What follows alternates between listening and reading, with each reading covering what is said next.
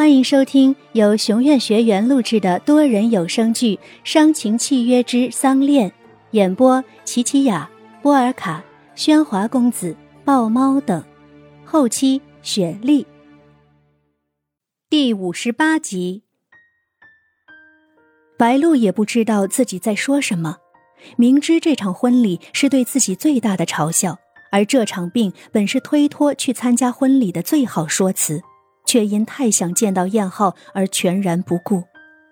佑天接住白露的手：“白露，你的手心全是汗，一定很难受吧？何必这么折磨自己呢？”啊，佑天，你看，我现在都变得这么没脸没皮的了。滚烫的泪从白露眼角不经意的溢出。白露已感觉不到脸上的这份湿润，只有由佑天轻轻的替她拭去。冰块来了，冰块来了！小鱼怀里抱着取来的冰盒，在门口看见佑天紧握着白露的手，一脸心疼的抚摸着白露的脸。这样心疼的表情，佑天从未在自己面前流露过。小鱼心中莫名有些难受。但这份难受仅有那么几秒，他很快跑去把冰块交给了医生。医生将冰块倒进敷包里，佑天起身让医生为白露降温，但手却仍是紧紧地抓着白露。坚持给他敷冰，这药每隔四小时给他吃一片。如果到了晚上烧还是降不下来，还是送医院吧。佑天接过医生开的药。细心听着医生交代的每一件事。辛苦您了，邵医生，我送送你。小鱼，你照顾下在。小鱼。佑天唤着小鱼，回头却发现小鱼已不知去了哪里。不用了，朴管家，病人现在身边需要贴心的人照顾，我收落的。佑天为白露吃下药。见敷袋内的冰已经慢慢融完，便去为白露换冰。去厨房的一路上，佑天也在寻找着小鱼，然而在打开储冰库后，却没有发现一块冰。翻了几个冰箱都没有找到冰块，佑天有些急了，拿起手机打给了阿端。喂，大哥，婚礼现场正在紧锣密鼓的布置当中。请您放心，阿端，厨房的冰块呢？冰块全部拿去储藏婚礼用的海鲜了呀。老大，您怎么和小鱼一样也在找冰啊？之前我给了他一袋，后来他又跑来要，但剩下的冰块全都泡海鲜里了。小鱼找过你，那他人呢？我告诉他，如果急着用冰。可以去上次那个酒窖下面的冰窖里挖。什么？他不会真的？佑天听到这个消息为之一惊。呃，大哥，要不要我叫佣人去找找？算了。愤怒的挂了电话，佑天急促的跑往酒窖。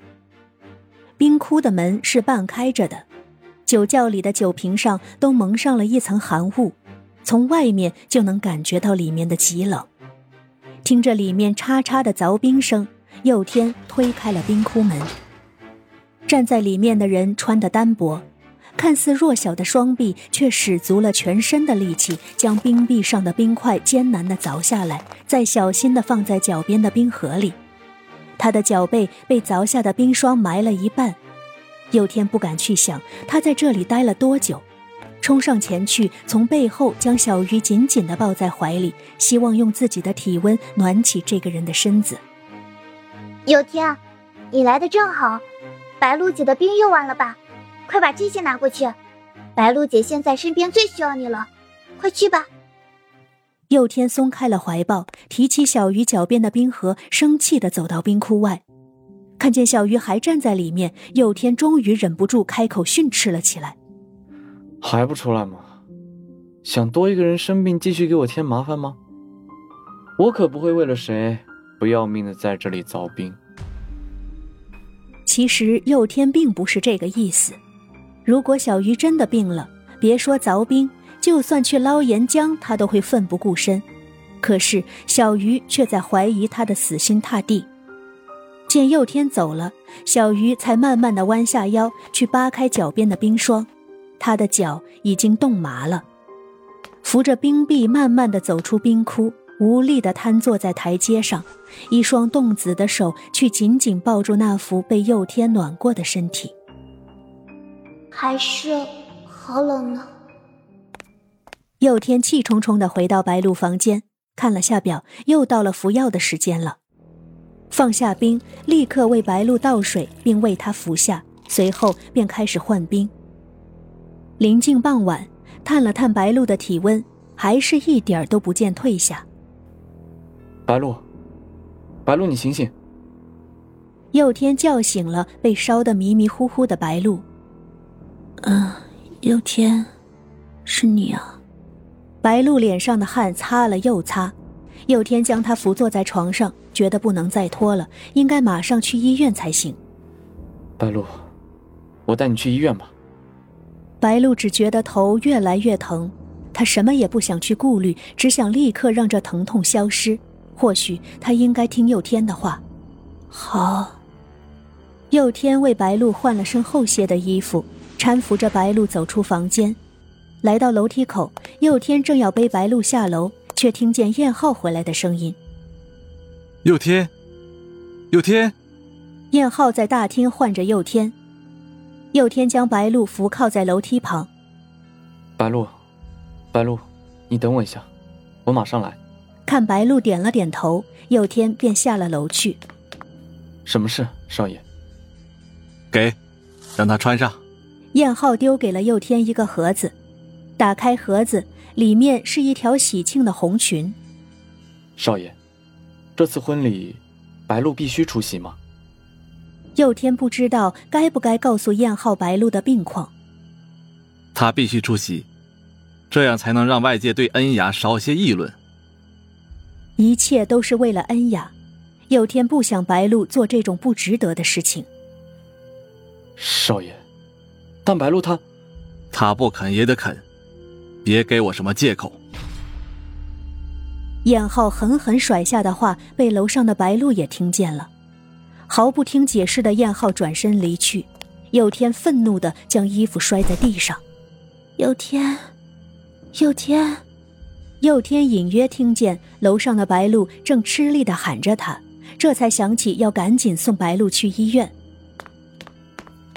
白露，走，我带你去医院。佑天匆忙跑上楼，将白露捂严实了，弯腰要背她。